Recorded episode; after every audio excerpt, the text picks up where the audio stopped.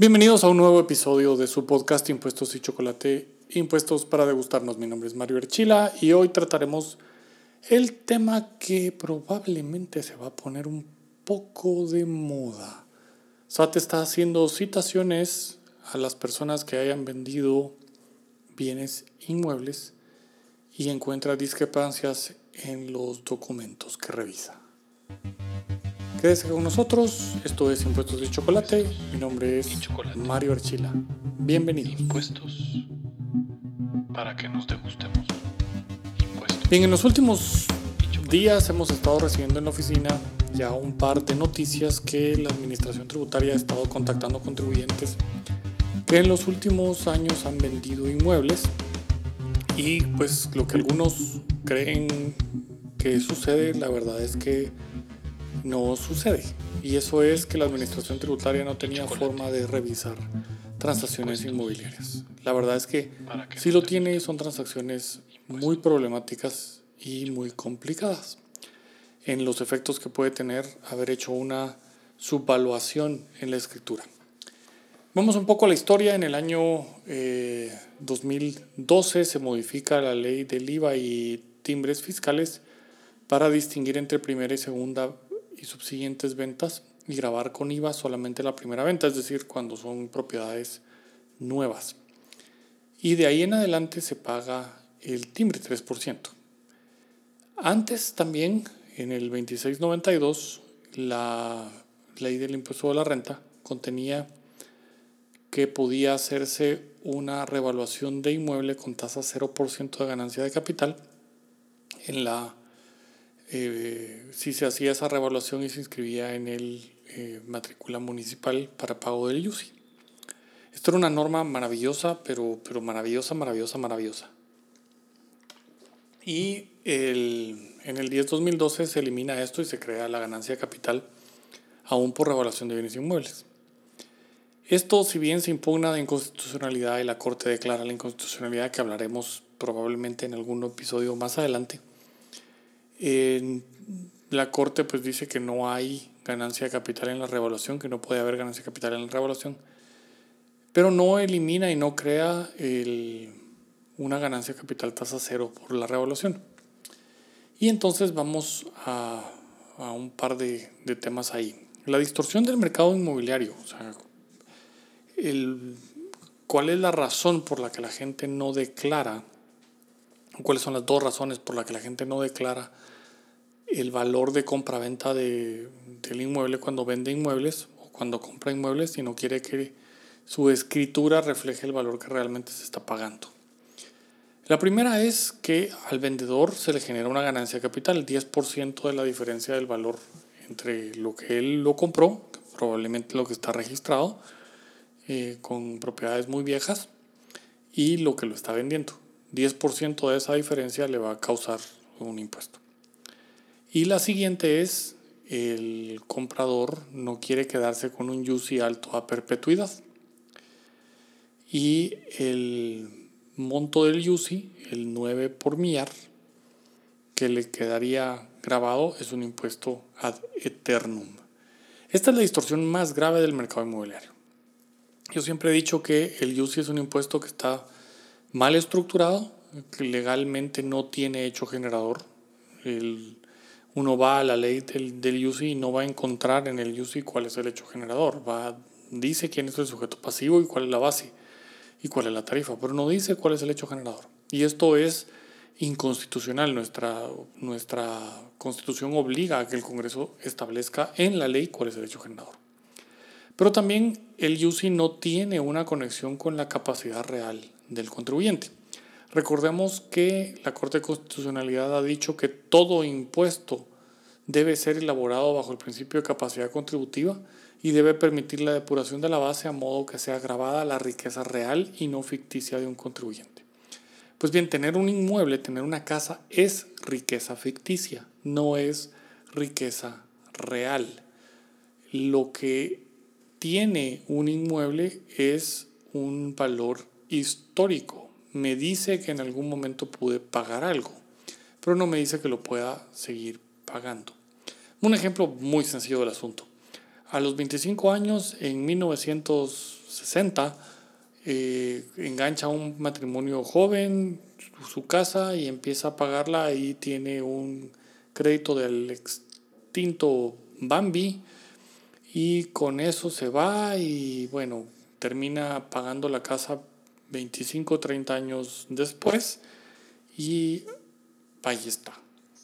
Entonces, en el, imaginemos que, que 30 años después, en 1990, se firma la carta de pago, el banco eh, elimina el gravamen sobre la casa y la casa ya es finalmente de ellos pagados. Para ese entonces tiene 55 años esta persona, el, en 1990, 15 años después, en el año 2005, fallece esta persona y queda viva su viuda que se mantiene de la pues, le, le, da gracias a Dios de tener una casa propia y se mantiene de la pensión que le paga el seguro social. El seguro social le da una pensión de sobrevivencia y con eso ella logra comer y porque tiene casa propia, pues bueno, tiene dónde vivir la, la señora a sus 55, 60 años ahí y ahí está muy feliz. Eh, un matrimonio que pues, el, su hijo está eh, viendo cómo sale adelante con su propia familia y demás, y la señora pues dice tengo suficiente para vivir. Y en eso le notifica a la municipalidad, le notifica que por el transcurso del tiempo su casa ya no vale lo que ella pagó, bueno, lo que, lo que el esposo en vida pagó, sino que ahora por la zona en la que está y el crecimiento comercial y un paso a desnivel y no sé dónde y no sé qué y no sé cuánto más, su casa vale, imaginemos que ahora vale 750 mil quetzales.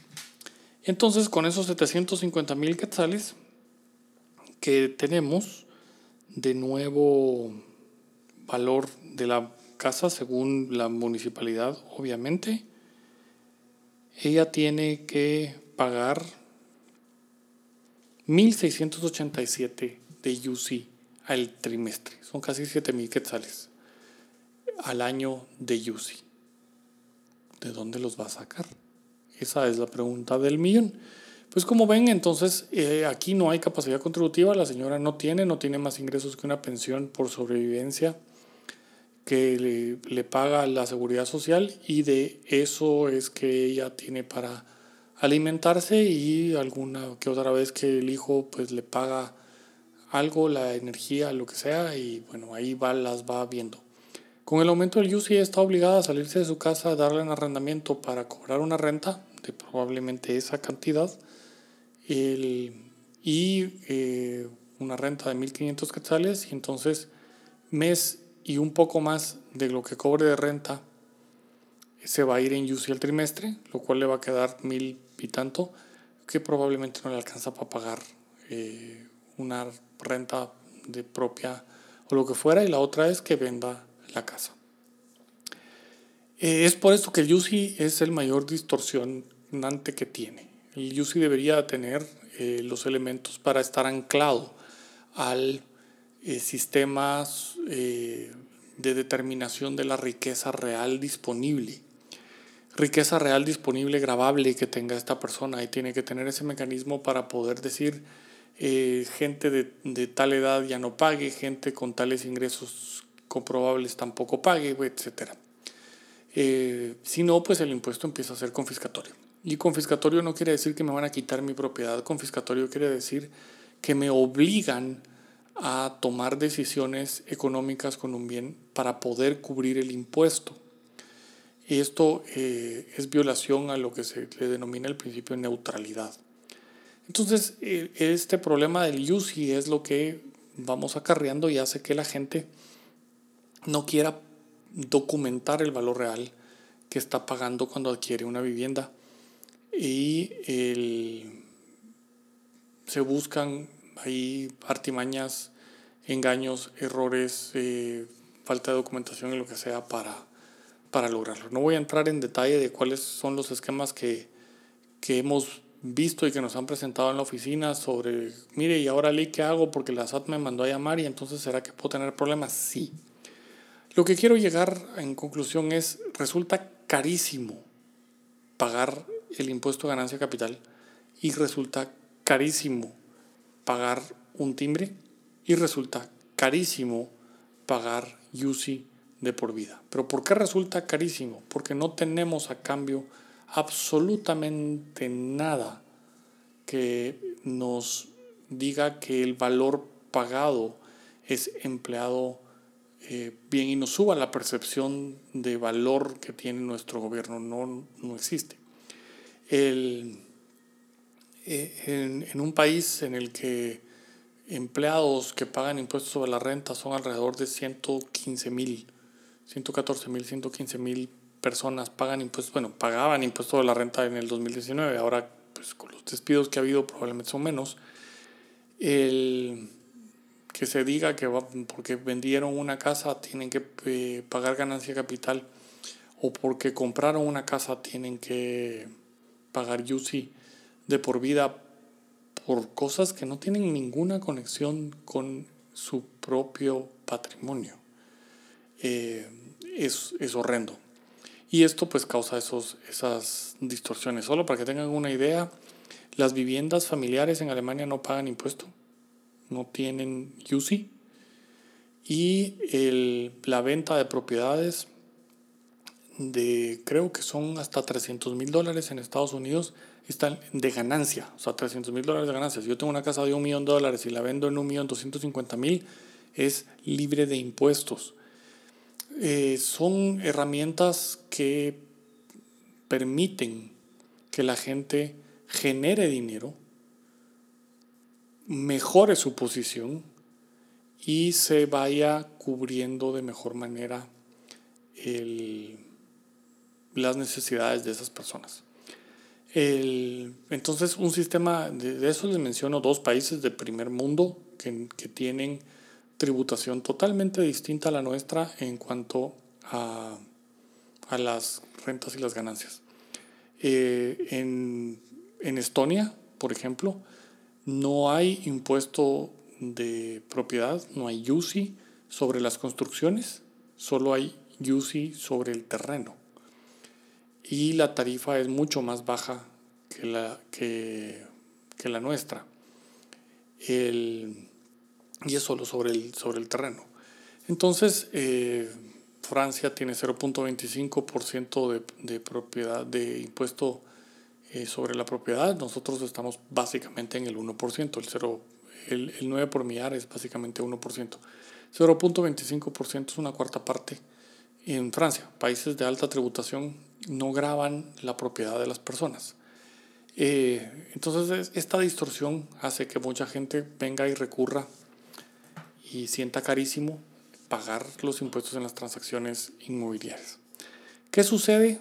Bueno, la Administración Tributaria tiene una oficina eh, en, el registro, en el registro de la propiedad y se revisan todas las operaciones que se ingresan ahí. ¿Cuál es la práctica común? Se escritura por un valor y se hace un crédito por otro valor. Y esto no es, digámoslo así, no es lo más kosher y limpio posible. Entonces ya se están citando a las personas para que lleguen a explicar esas diferencias de valor. Entonces, como vemos, es muy fácil para que la administración encuentre las discrepancias de los documentos, principalmente cuando la hipoteca está eh, realizada sobre un valor superior al de la escritura de compraventa. Obviamente hay razones por las cuales una hipoteca puede ser superior al valor de compraventa. Esto es legítimo, pero coloca ya un velo de duda sobre la operación y eso es muy fácil de distinguir. Sabemos que la Administración Tributaria puede solicitar eh, que el juez de primera instancia penal tributario le autorice solicitarle a los bancos del sistema información sobre las transacciones bancarias. lo único que la Administración Tributaria tiene que hacer es sentarse en el registro de la propiedad e ir al libro de ingresos de, de ventas para las que son pasadas y para las nuevas, pues tomar nota de quiénes son las partes cuáles son los documentos que se están ingresando, e ir a buscar eh, con los bancos la información financiera para determinar cuánto dinero pasó de un lado a otro. Esto es pues muy sencillo, sucede y va a suceder y va a seguir sucediendo, pero ya la administración está eh, requiriendo la presencia de los contribuyentes a explicar esas diferencias y a pedirles que reintegren o que paguen los montos que la administración considera que fueron omitidos en cuanto a ganancias de capital e IVA o timbre. Lo que hay que tener presente es que en el caso de las discrepancias no puedan ser explicadas de ninguna otra manera más que con el afán de evitar la imposición correspondiente a las transacciones. Se documentó de menor en menor valor pudiera existir en esos casos con la calificación específica y el análisis específico y etcétera, pudiera existir una persecución penal contra las partes y contra el notario. Es importantísimo, pero importantísimo que los notarios conozcan la legislación, dejen de estar recomendando estupideces como eh, poner contratos de de mejoras o contratos privados o modificaciones a la escritura y demás, porque simplemente están documentando un delito en el cual ya se convierten en partes. También las operaciones creativas de la compraventa de, de inmuebles y el traslado de dinero fuera de Guatemala y demás, bueno, es bastante, bastante riesgoso por temas de lavado de dinero un banco en el extranjero al recibir dinero eh, inusual de una cuenta, eh, en una cuenta que tiene poco movimiento, imaginemos que se vende una casa en 500 mil dólares y aquí se documentó en 100 mil quetzales, va a recibir básicamente 500 mil dólares una cuenta en el extranjero, una cuenta que no tiene esos movimientos, el banco extranjero va a pedir documentación. lo digo porque ya hemos eh, visto cómo cuando reciben, eh, un cliente vendió, vendió unos vehículos en Guatemala, recibió el dinero en el extranjero y dos o tres días después de haber recibido el depósito del banco en el extranjero, un banco en Florida, mandó a pedir la documentación de que se demostrara por qué se había recibido ese dinero. Y el lavado de dinero, cuando no se puede demostrar el origen del dinero, es un delito que también existe en el extranjero es un delito que se inventaron los gringos, entonces hay que tener en cuenta que uno pudiera tener un problema legal en el extranjero porque no hay documentación de respaldo de la razón por la cual se recibió esa cantidad.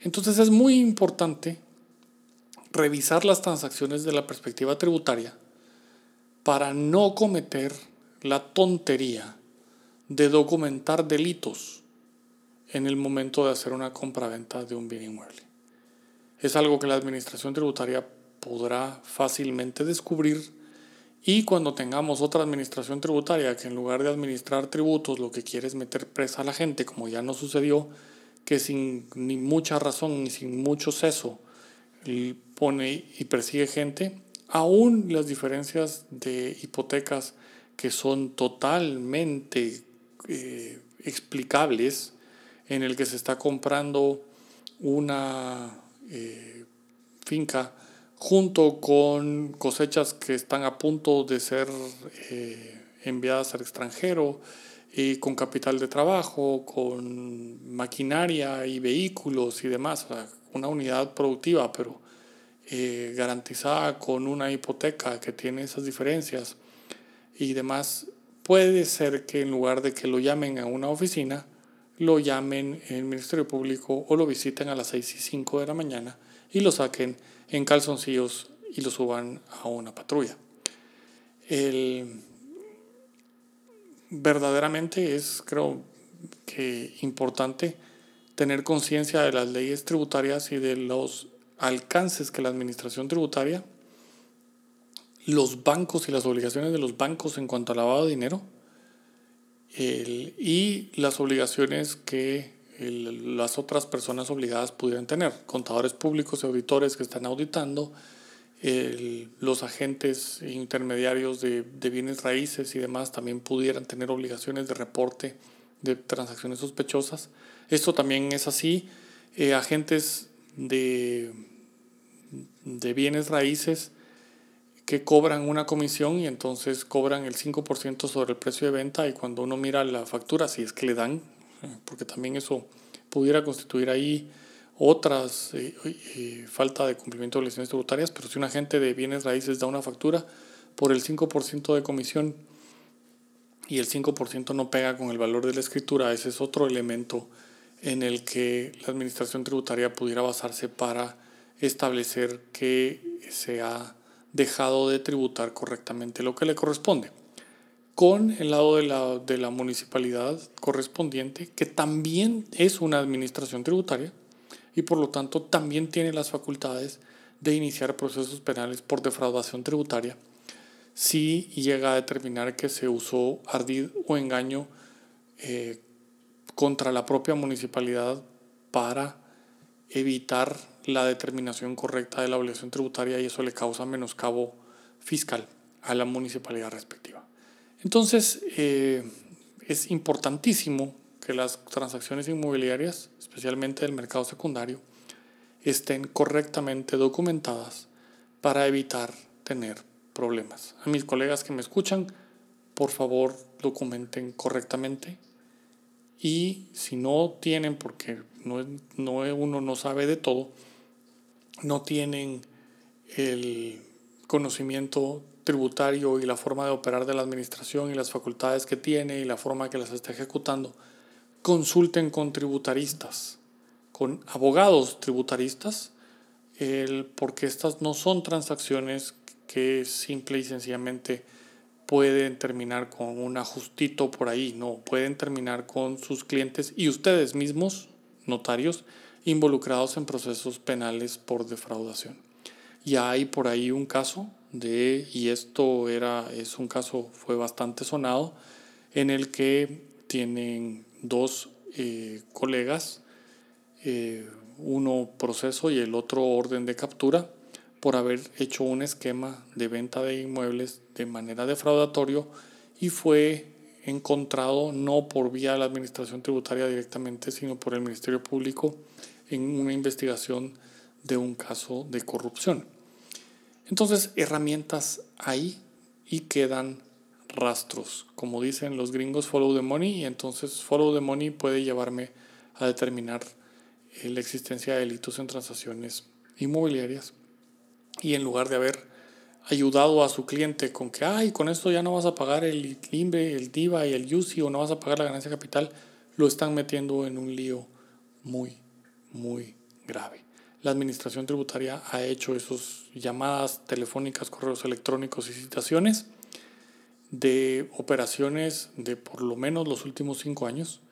Entonces, eh, en la última semana, hoy estamos eh, grabando 18 de junio, perdón, 19 de junio, y ha hecho llamadas de los últimos tres, eh, en las últimas dos o tres semanas, por lo menos hemos conocido de tres personas. Eh, tengan cuidado, asesórense correctamente y vayan y tributemos siempre lo que es, ni más ni menos. Antes de despedirme, quiero darle las gracias a la gente que nos acompaña y nos sigue en Patreon. El Mario, eh, nuestro nuevo Patreon. El gracias, gracias por estar ahí.